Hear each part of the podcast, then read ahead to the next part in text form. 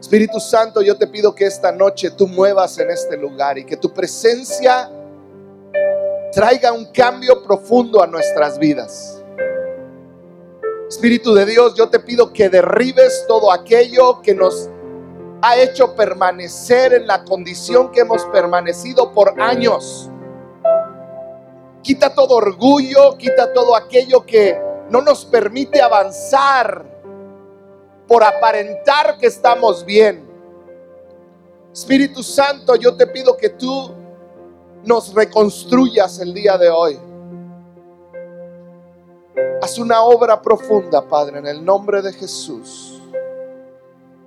Amén y amén.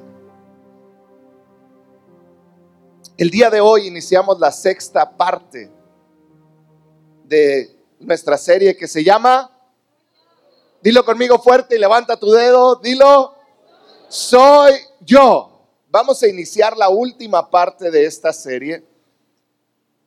Esta serie vamos a, voy a quiero darte un breve repaso de lo que han sido las últimas cinco semanas. Soy yo es un llamado a hacernos responsables por nuestras vidas. Es un llamado de Dios para ti, para mí, para que seamos responsables de nuestras vidas. Es el vivir consciente de que el único responsable de mi vida soy yo.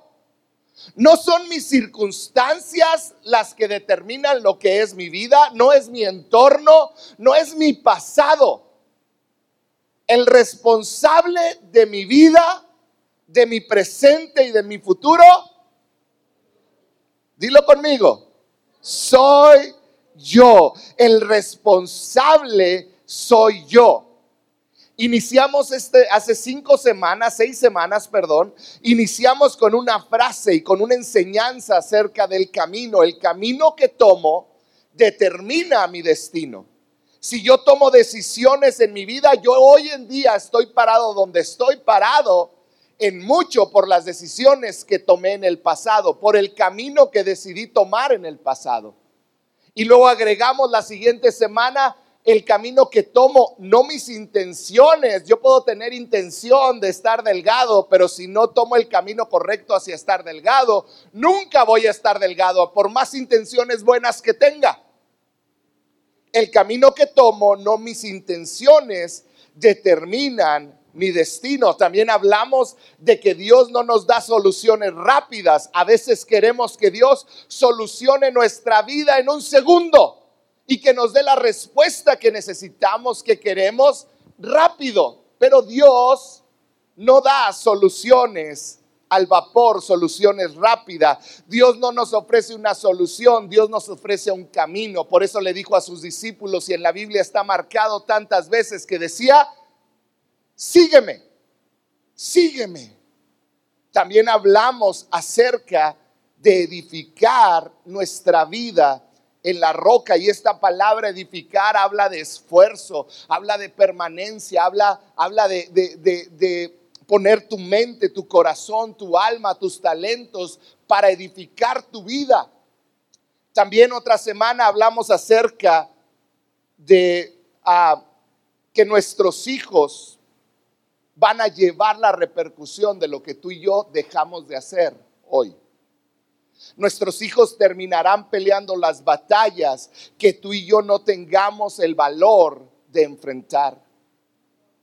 Nuestros hijos lo van a hacer. Y, terminábamos también hablando de la responsabilidad. ¿Qué es la responsabilidad? Es la habilidad que Dios me dio para responder ante las situaciones en mi vida.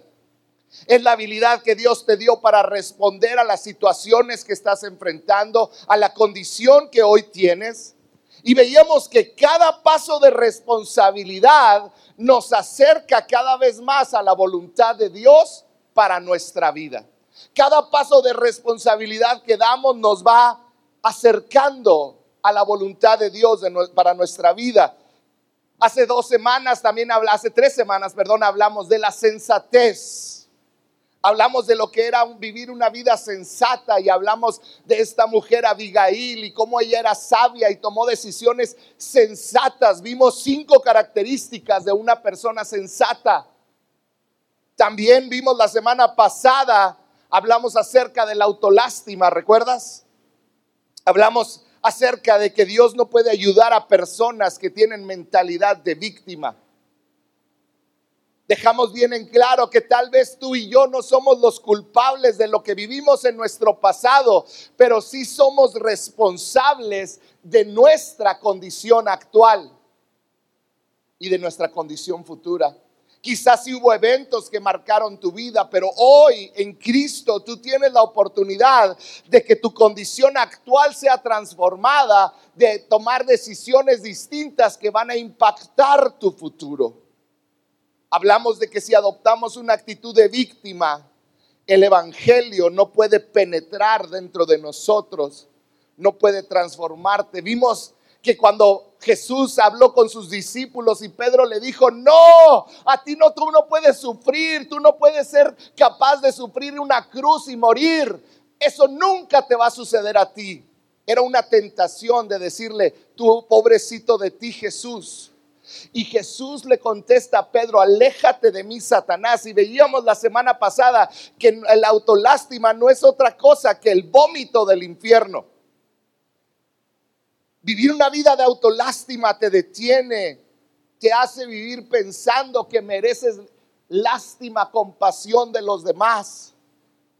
Y lo peor de todo es que mereces lástima de parte de Dios para tu vida. La, la autolástima te puede destruir. A grandes rasgos hemos hablado de esto. Y te soy muy honesto, cada una de estas pláticas han sido para mí en distintas áreas de mi vida. Ha sido Dios hablándome a mí y te he estado hablando lo que Dios me ha estado hablando porque creo que va a ser de gran bendición para tu vida y Dios tiene este mensaje para la iglesia. Pero yo hoy que termino esta serie quiero hacerte una pregunta y quiero que, que tengas toda tu atención conmigo porque muchas veces oímos pláticas o leemos la palabra o alguien nos da una palabra y en el momento nos emocionamos y decimos, oh sí, yo quiero vivir así, yo voy a hacer esto, yo voy a cambiar esta área de mi vida. Y luego al final ponemos adoración y cantamos y dice, sí, esto voy a vivir, pero luego salimos de aquí. Y dije, salimos y de repente, de algo que estábamos tan seguros que íbamos a cambiar, de repente ya no es tan fácil. Porque es el momento donde tenemos nosotros que empezar a ponerle pies, a esforzarnos por cambiar y cambiar no es fácil. Hubo algo, y quiero hacerte esta pregunta, durante estas cinco semanas pasadas, que Dios te ha estado hablando acerca de ti, de tu carácter, acerca de alguna relación, quizá tu matrimonio o una relación de amistad o de noviazgo. ¿Ha habido algo que el Espíritu Santo te habló y dijiste, lo voy a hacer? levantaste la mano, tomaste la decisión, voy a ser responsable, voy a ser sabio, voy a ser sensato, voy a dejar la autolástima de lado, voy a empezar a tomar decisiones correctas, voy a empezar a moverme en el camino correcto. Quizá esas áreas donde decidiste hacerte responsable y vivir responsablemente, quizá ser responsable en la relación con tus hijos con tu esposa, con tu esposo. Quizá decidiste ser sensato con tus padres y, y, ser responsable en tu relación con tus padres, quizá en tu trabajo, quizá en distintas áreas. Quizá hubo áreas donde decidiste empezar a ser sabio. Quizá hubo áreas donde decidiste, ya no me voy a hacer, a hacer ver como la víctima. Voy a dejar de pensar como víctima. Voy a dejar de tener autolástima por mí y saliste decidido a cambiar la vida. Pero la realidad es que algo te ha detenido. Hoy te quiero preguntar, ¿qué te ha detenido a caminar responsable y decir, soy yo, voy a hacer algo? soy yo el responsable, entonces voy a hacer algo cambiar, para cambiar. Hay algo, la plática de hoy se llama apariencias. Y hay algo que a los seres humanos, a ti y a mí, no nos gusta. Y es el sentirnos vulnerables. Cuando tú y yo nos sentimos vulnerables, entramos en esta área de nuestra vida donde no nos sentimos a gusto. El sentir que alguien puede conocer y ver tus errores, que te pueden ver y te pueden juzgar, que pueden ver que tu matrimonio no es perfecto. Aunque todos sabemos que ningún matrimonio es perfecto. ¿Por qué lo digo? Porque yo también estoy casado. Pero de repente que nos digan, oye, ¿está mal tu matrimonio? Nos entra en esta zona de vulnerabilidad donde no nos sentimos a gusto, donde de repente el ser vulnerables quiere decir e implica que le estamos dando un mensaje a los demás. Mi vida no es tan perfecta como parece. Yo no soy tan buen esposo como yo pareciera ser. No soy tan buena esposa, no soy tan buen hijo. No soy el trabajador que todo mundo cree que soy.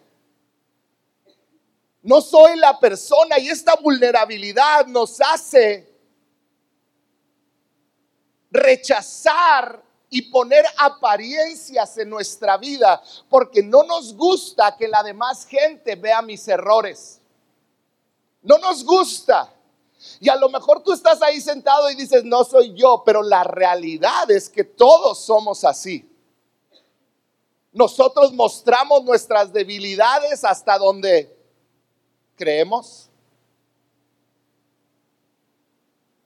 Pero hay tantas áreas de nuestra vida que es muy difícil cambiar.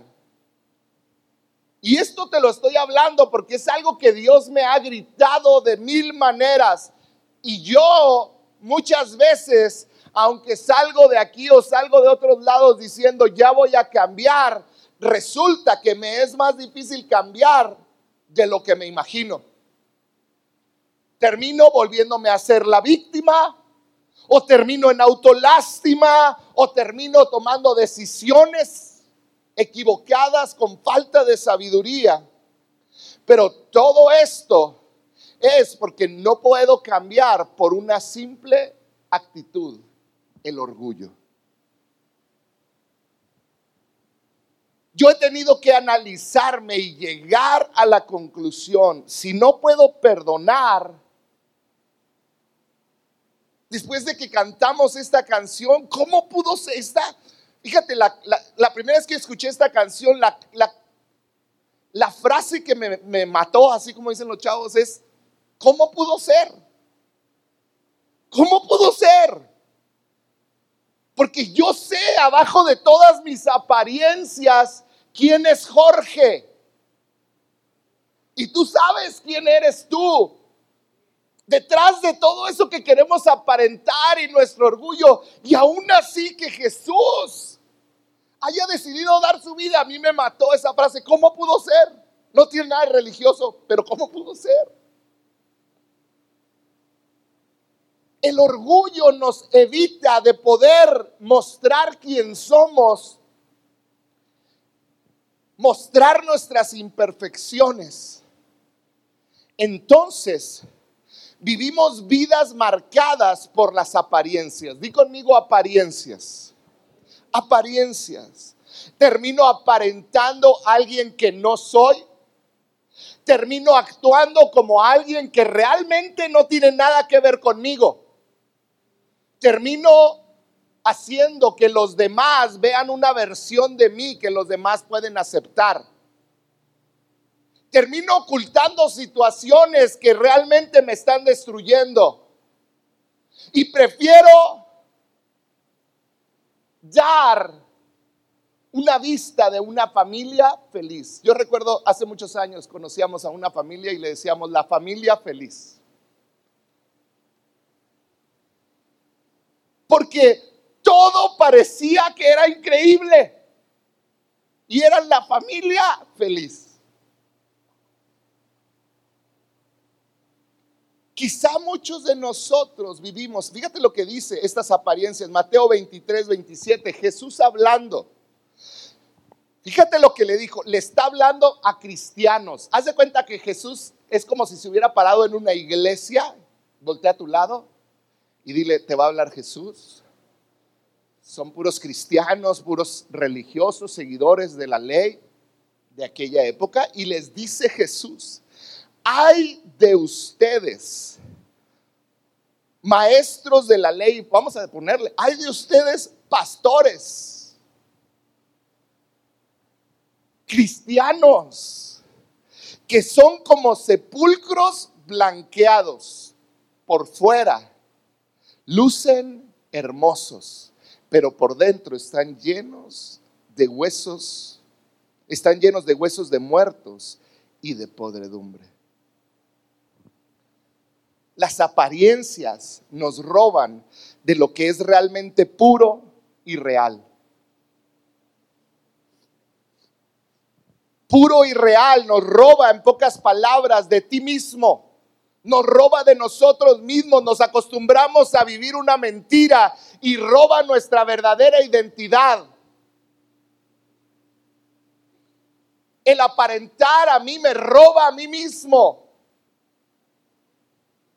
me roba de poder recibir la ayuda que necesito, me roba de poder abrirme y que el Espíritu Santo pueda entrar y cambiarme, me roba porque termino haciéndome la víctima pensando es que tú no sabes todo lo que yo he vivido.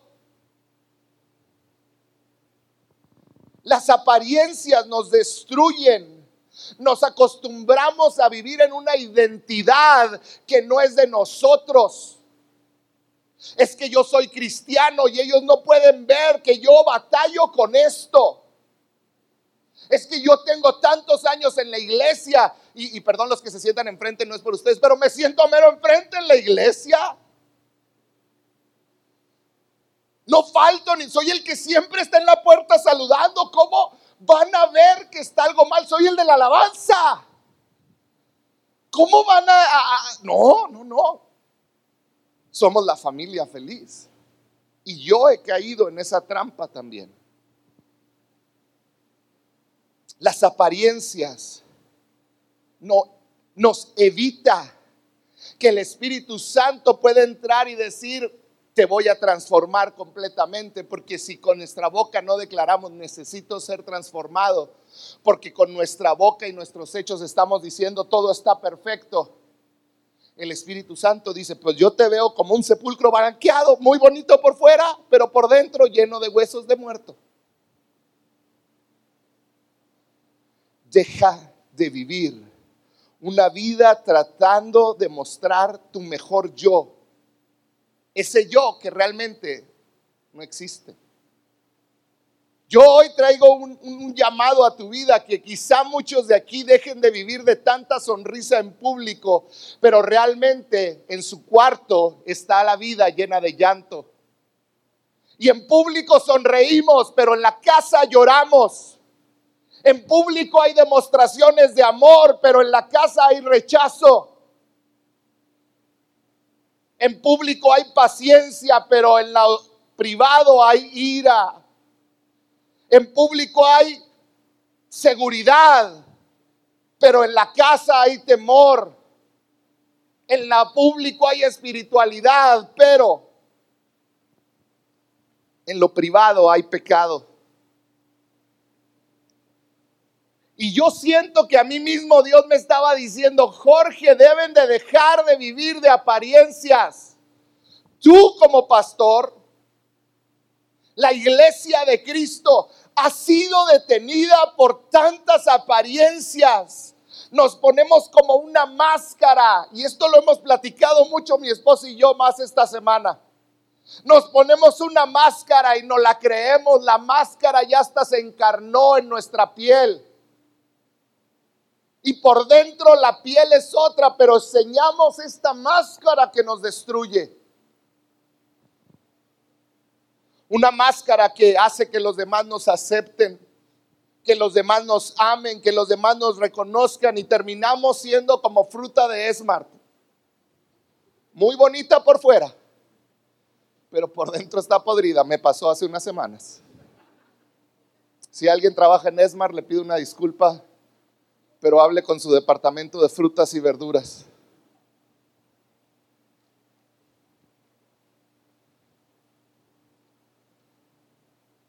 Dejemos de ser una sucursal de Esmar.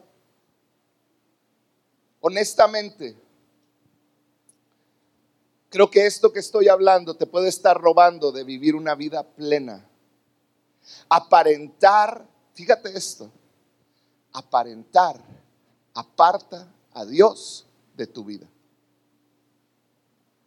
Aparentar aparta a Dios de tu vida. Y pareciera un juego en el que la iglesia cayó, donde rechazamos al que se pone un tatuaje, pero vivimos con el pecado sexual oculto donde rechazamos al que piensa distinto, al que actúa distinto o se viste distinto pero no hacemos nada con nuestro pecado oculto.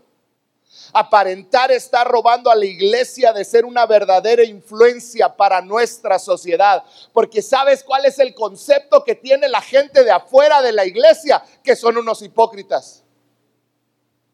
Y te lo han dicho a ti, me lo han dicho a mí que decimos no amo a Cristo, pero realmente muchas veces, aunque lo amamos, no le entregamos todo. Si vivimos una careta, una apariencia en nuestra vida, sin hacernos responsables. Has escuchado mensajes de responsabilidad las últimas semanas. Yo quiero preguntar a cuántos Dios le dijo, hazte responsable de tu vida espiritual. Comienza a orar y a leer la Biblia. Y seis semanas después no has iniciado. Y no estoy aquí para hacerte sentir culpable. Estoy aquí con un mensaje de parte de Dios de decirte, ya basta. Dejemos las apariencias, dejemos de ver qué es lo que me conviene, cómo le avanzo. Y realmente comienza a traer una transformación a tu vida. Yo creo que las apariencias le han quitado el poder transformador que realmente tiene la iglesia me da una tristeza enorme que terminan gente buscando solución a sus problemas fuera de la iglesia, que prefieren ir a contarle sus problemas a un psiquiatra, a un psicólogo, que, y no está mal que vayas con uno de ellos si estás enfermo. Pero muchos prefieren contárselo a alguien, a un médico, que contárselo a alguien de la iglesia. ¿Por qué? ¿Qué van a decir de mí? No, me van a traer en un chismarajo por todos lados. Si has pensado esto, levanta tu mano. Yo lo he pensado. Levanta tu mano, no te dé vergüenza, levántala bien en alto.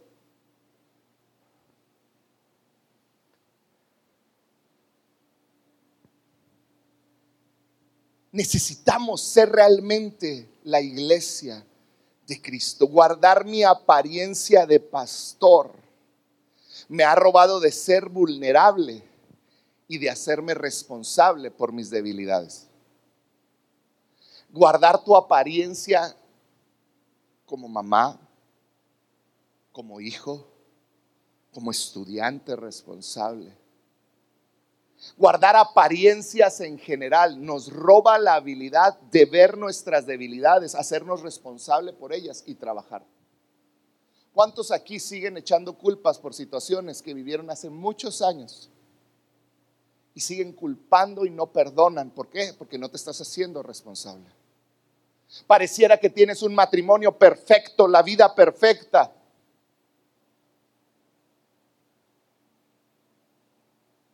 Todos tenemos problemas en el matrimonio, debemos de hacernos responsables. Hoy siento el llamado del Espíritu Santo a que nos que abandonemos toda apariencia y que realmente actuemos en lo que él nos ha llamado a hacer, en lo que él te ha llamado a actuar, en lo que él te llamó a tomar responsabilidad. Es tiempo de que dejes todo lo demás y te enfrentes a ello.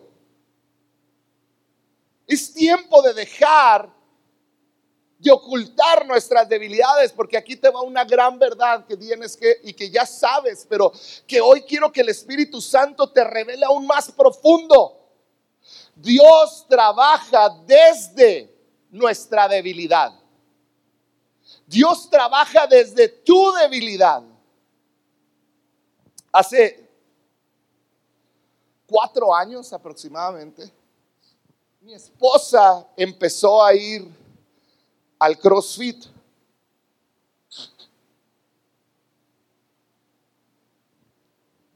Entonces yo dije, pues si ella va con hacer ejercicio, voy a ir yo también. Entonces fui al CrossFit, no sé quién, cuántos saben qué es el CrossFit, pero es un entrenamiento intensivo terrible. Yo creo que el diablo se le ocurrió el CrossFit. Primer día, estoy haciendo, llevo 10 minutos. Es diciembre, hace un frío, menos 2 grados afuera. Yo en shorts corriendo y me empiezo a sentir que voy a vomitar, me empiezo a poner pálido. Y salgo corriendo afuera que me dé el aire. Y me tiro y luego sale el coach, un mocoso como de 22 años así. Y me dice, está bien señor. Y hoy me dolió más el señor que el vómito. Yo le iba con su señor, su abuela. Dígame, joven. Fue tan terrible el CrossFit. Porque ah, yo sé que aquí a algunos les gusta y, pobres de ustedes, pero yo creo que tienen problemas emocionales. Ah, pero fue muy triste mentalmente llegar y ver a una chavita de 50 kilos levantar más peso que lo que tú puedes.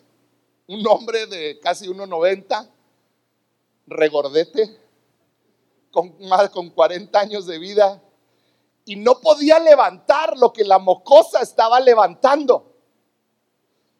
A mí me ponían con la pura barra, sin peso, y ella con peso. O sea, ¿sí entiendes lo humillante que es para un hombre vivir eso? Es horrible, es horrible yo por dentro la, veía, eran varias, y yo decía, yo estoy más fuerte que ellas. ¿Qué, les pasa? Mocosa flaca. Y el, el, instructor se empezó a enfocar en mi debilidad, porque yo pensaba, no, pero que nos pongan a levantar pierna. En pierna sí no me ganan, pero nunca me pusieron a hacer pierna.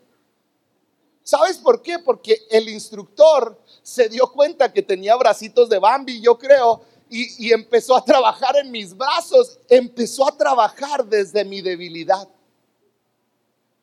Después, en una ocasión estaba haciendo, se oye como que hago mucho ejercicio, no, duré un mes, me lastimé la rodilla, ya no voy a hacer apariencias aquí. Pero después fui a hacer pesas y estaba igual y estás y te ponen acostado en una barra que tienes que levantar por un mes hice con nada de peso, me sentí humilde. Yo quería que le pusieran unas, aunque sea chiquitas, para que se viera que tenía algo a los lados. Las pusieron una vez y me dice, ahora sí, dale. Me dice, y se da la vuelta y se va. Y empiezo una, dos, 29, 54, 5, Y luego tu brazo izquierdo, que es el más débil, se empieza a rajar. ¿Y qué pasó? Los que se ríen han estado ahí. Y yo decía, ¿qué pasa con mi brazo izquierdo? Levántate en el nombre de Cristo. Y, no podía. Y empiezo a pensar, ¿qué voy a hacer? ¿Se va a venir sobre de mí esto? Yo no sabía que le haces así, se cae el disco y avientas todo. Dije, se va a venir esto, me voy a ahorcar y empiezo a quererlo levantar más y no puedo y se empieza a venir abajo y empiezo a sentirlo y me empiezo a, empiezas a levantar los pies. Y cuando sentí que me iba a llegar aquí, llega el entrenador y me lo levanta. Me dice, haz una más, yo te ayudo. Otra, yo aquí estoy, no te preocupes. Hasta que terminé mi set y él lo quitó. Nunca volví al gimnasio, fue mi única vez. Pero lo que te quiero enseñar es algo que recordé mientras preparaba esta plática. Un coach, un entrenador va a trabajar desde tu debilidad y va a requerir tu máximo esfuerzo para después él llegar y ayudarte con lo que ya no pudiste, para que puedas brincar esa barrera que hay en tu mente. El Espíritu Santo es lo mismo. Él va a trabajar desde tu debilidad, pero no lo va a hacer hasta que tú empieces y des tu máximo esfuerzo. Fíjate lo que dice segunda de Corintios 12:9 dice, "Cada vez él me dijo", dijo Pablo, "Mi gracia es todo lo que necesitas. Mi poder actúa mejor en la debilidad, así que ahora me alegra, fíjate lo que dice Pablo, me alegra jactarme de mis debilidades para que el poder de Cristo pueda actuar a través de mí. Deja de avergonzarte de tus debilidades. Yo siento que eso es lo que Dios nos está diciendo. Deja de avergonzarte y de querer ocultar tus debilidades, porque el poder de Dios actúa mejor cuando ve tu debilidad. Cuando tú, tú, evidencias, tú mismo haces evidente tu debilidad. Pablo lo que estaba diciendo en otras palabras es, me alegra presumir mis debilidades, porque en un tiempo Dios las hará a mis mayores fortalezas. Era lo que Pablo estaba diciendo en otras palabras. En otras palabras, Pablo estaba diciendo, ya no tengo que vivir de apariencias. No necesito vivir de apariencias porque esto que ahorita es débil, a lo mejor lo más débil que tienes ahorita es tu matrimonio o tu vida emocional o tus amistades. Eso que es más débil, cuando tú eres honesto y realmente empiezas a trabajar en ello, Dios se va a encargar de fortalecerlo. Esa es su promesa. Fíjate, me encanta que cuando soy honesto y transparente, Él actúa mejor en mí. Eso es lo que está diciendo Pablo. Mi esposa tiene una frase que dice flojito y cooperando. Bueno, cuando tú estás consciente de, quién eres y no aparentas, Él trabaja mejor en ti. Romanos 8:26, me encanta este versículo, apréndetelo. Dice, además, el Espíritu Santo nos ayuda en nuestras apariencias. No, Él te ayuda cuando tú le dices, soy débil en esto, Señor, y no quiero estar de hipócrita con todo el mundo. Dice, por ejemplo, nosotros no sabemos qué quiere Dios que le pidamos en oración, pero el Espíritu Santo ora por nosotros con gemidos que no pueden expresarse con palabras. El Espíritu Santo nos ayuda en nuestra debilidad. Cuando soy débil y lo reconozco, el Espíritu Santo es atraído a mí. Él no se puede resistir a mi debilidad. Porque Él dice, hay alguien que necesita que yo fortalezca, ahí voy. Ahora, yo te quiero decir una cosa, y esto debemos de tenerlo bien claro, ser débil no significa que me voy a ser la víctima. Porque luego confundimos, es que yo soy débil en esto, pobre de mí. Es que no puedo, no puedo. Ya no puedo. Ser débil no implica que te vas a ser la víctima. Tu debilidad son todas aquellas áreas que no has podido vencer, como es tu debilidad de carácter, como es tu pecado sexual, como es la ira, como es el chisme, como es el robo, como es cada debilidad de carácter que tenemos. El cómo te relacionas con otras personas, reconocer mi debilidad es dejar de ser hipócrita y pedir ayuda. ¿Está claro? Reconocer mi debilidad es dejar de aparentar e ir y pedir ayuda. Estoy mal en esto. Necesito ayuda. Necesito ayuda. Y tengo que aclarar aquí entre paréntesis, no se trata de que vayas y con cualquier persona lo digas. Tienes que ir con personas que realmente te van a poder ayudar. Moisés, vamos a ver un ejemplo de Moisés que me encanta. Éxodo 17, 8 en adelante dice así, mientras el pueblo de Israel aún se encontraba en Refidim, los guerreros de Amalek los atacaron. Moisés es el líder, de repente Amalek llega y ataca por sorpresa al pueblo, así que Moisés le ordenó a Josué, escoge a algunos hombres para salir a pelear contra el ejército de Amalek. Y fíjate las palabras de Moisés, dice, mañana yo estaré en la cima de la colina sosteniendo la vara de Dios en mi mano. Josué hizo lo que Moisés le ordenó y peleó con el ejército de Amalek. Entre tanto, Moisés, Aarón y Ur subieron a la cima de una colina cercana. Yo quiero que veamos tres características que vemos en Moisés. Moisés lo primero que hizo es asumió y cumplió su responsabilidad como líder.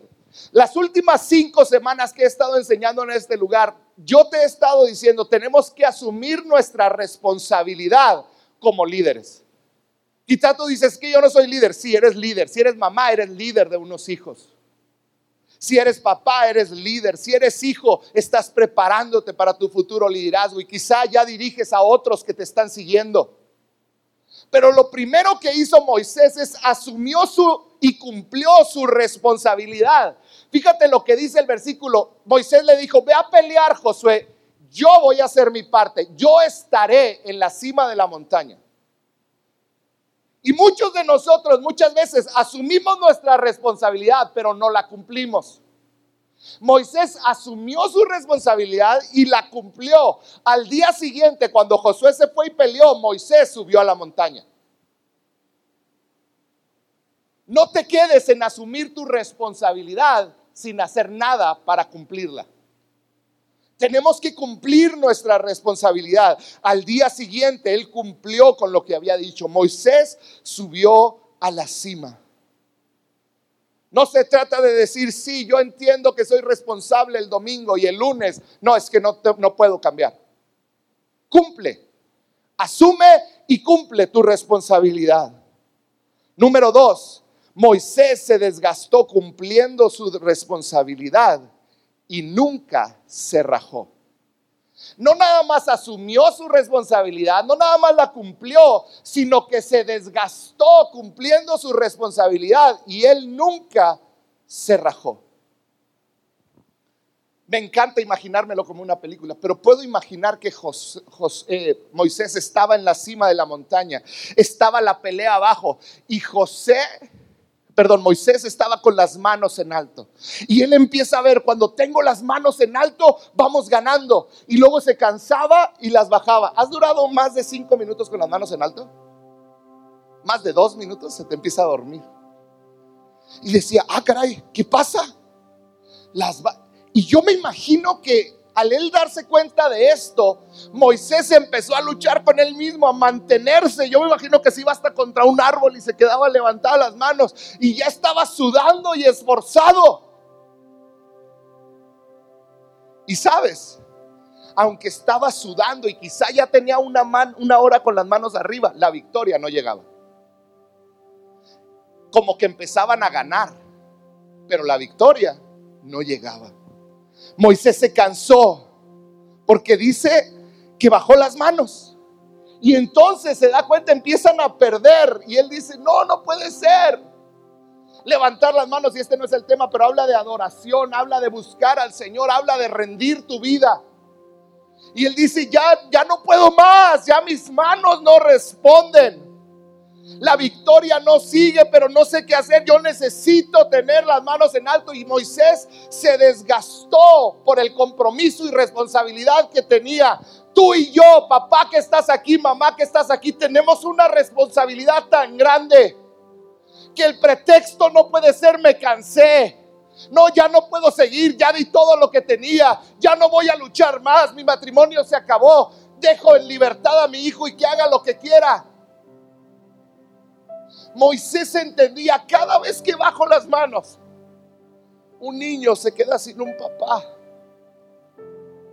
Cada vez que yo bajo las manos, hay una muerte más, va, va a haber llanto en mi casa, en mi pueblo, va a haber llanto en Israel.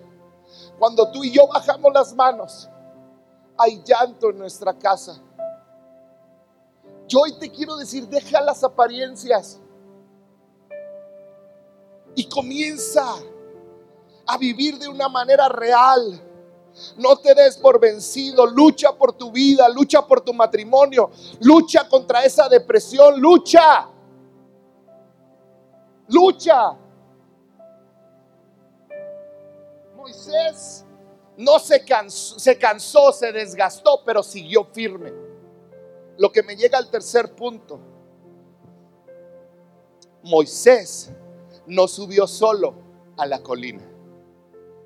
Y hoy te quiero dar quizá la clave para que dejes de vivir de apariencias y comiences a vivir una vida victoriosa. Moisés no subió solo.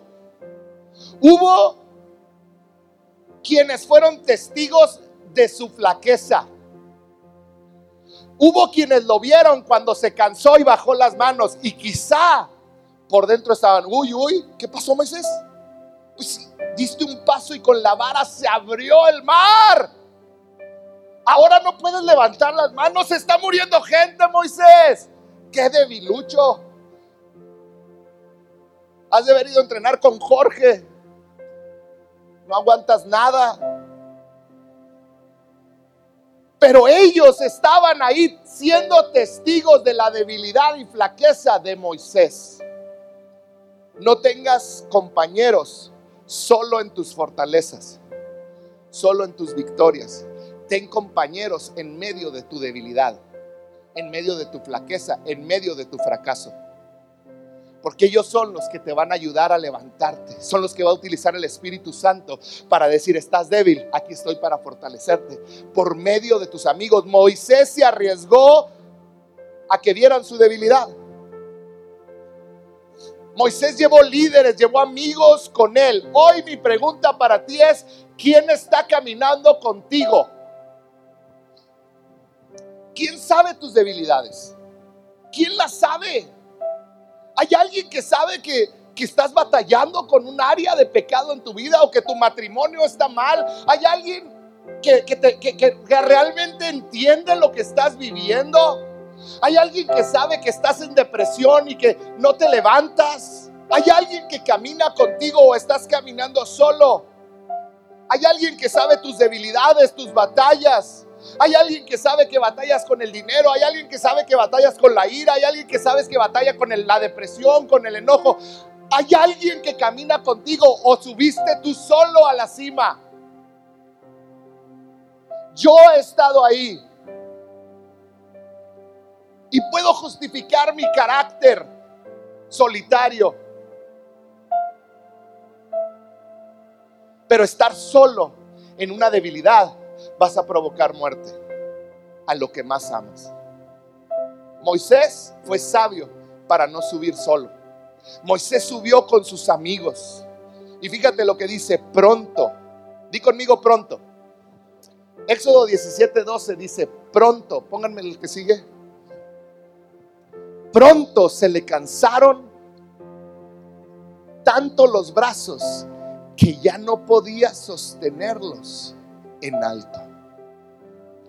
Pronto se le cansaron. ¿Tienes tus brazos cansados?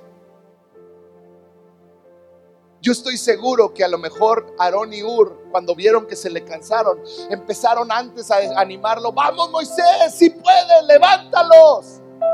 Levántalos, no importa, yo sé que te sientes débil, pero llegó un punto que se le cansaron tanto que ya no pudo sostenerlo en alto. Tienes alguien que te va a echar porras en tu vida, que te va a decir si se puede, no te rajes.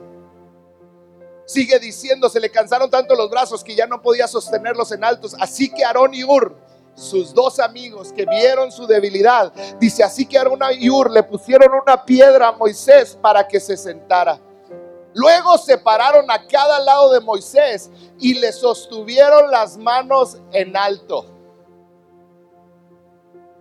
Sus amigos tomaron la carga, lo sentaron, le dijeron, ya has luchado bastante ahora te vamos a ayudar.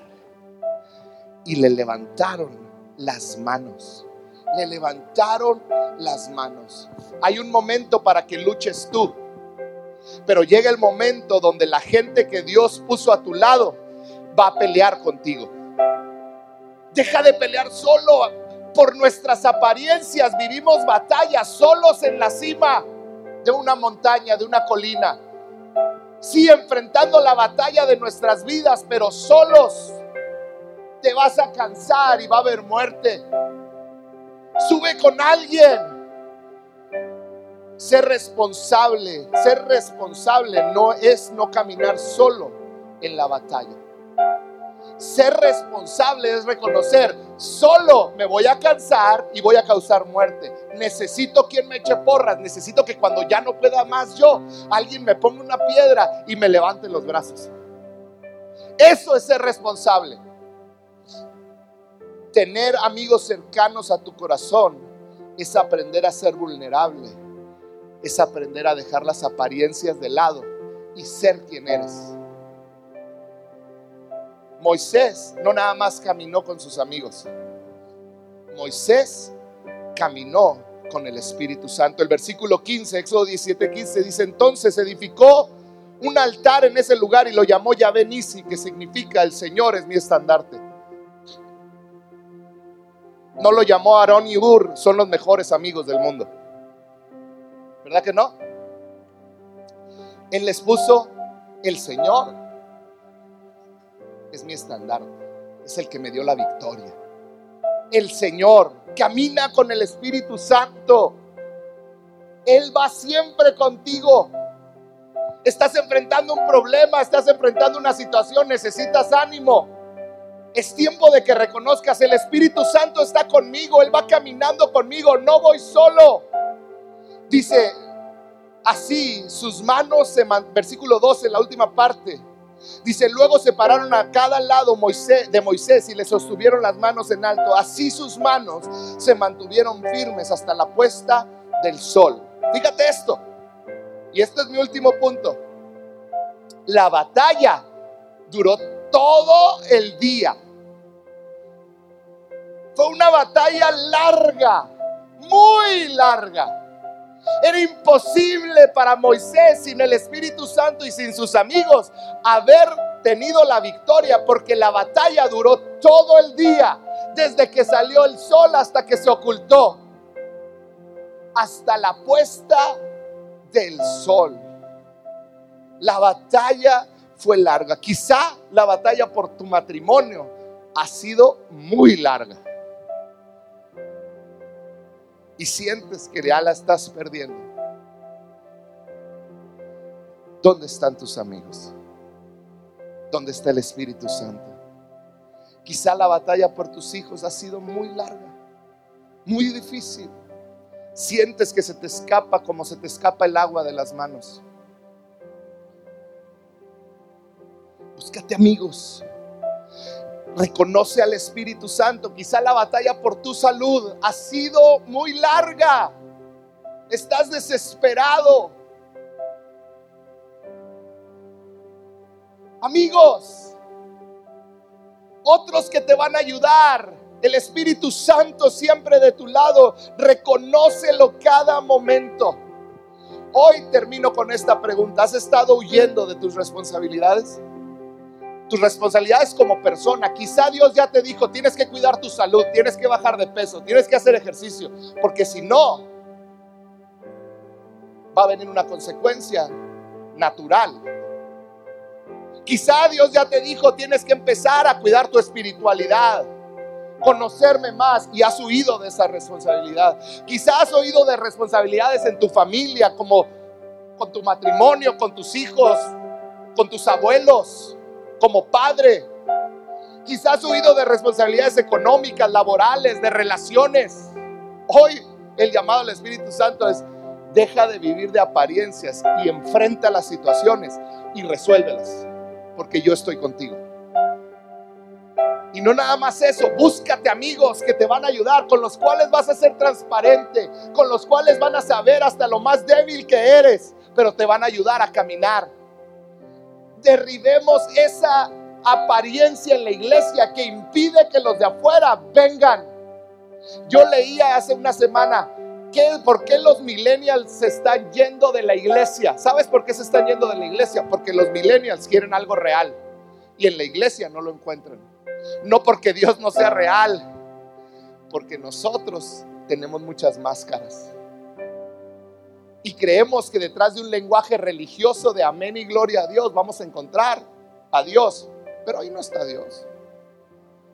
Dios está en los brazos de un amigo que ama. Dios está cuando tú levantas tus manos a Él y Él desciende. Dios es amor, Él te ama. Asume tu responsabilidad. Si hoy estás cansado de luchar solo, yo te quiero decir, asume tu responsabilidad y busca esos amigos. Búscalos. ¿Estás cansado? Hoy, como Moisés, asume tu responsabilidad y cúmplela. Número dos, aunque te canses o tardes en llegar la respuesta, no te rajes. Y número tres, no vayas solo. No vayas solo. Primer paso para hacer esto. Hoy decide dejar de vivir de apariencias. Tu vida no es perfecta, al igual que la mía. Tu matrimonio yo sé que no es perfecto. Sé que tiene problemas, igual que el mío. Dejemos las apariencias y comencemos a hacer esa comunidad. Que amor y verdad sea esa comunidad de gente imperfecta gente imperfecta, seamos una iglesia donde realmente podemos venir tal y como somos y vamos a encontrar esa gracia y esa ayuda en el momento que la necesitamos. Que seamos una iglesia que no se atreve a criticar a su hermano, porque él sabe que su viga es más grande que la de su hermano. Seamos una comunidad de gente imperfecta, pero que ama y que está caminando hacia el conocimiento de Dios. Seamos una comunidad, seamos una iglesia de gente que sabe tener amigos, que sabe caminar con ellos y que sabe llegar a la meta juntos, aunque ya haya pasado todo el día y estemos cansados. ¿Por qué no cierras un momento tus ojos?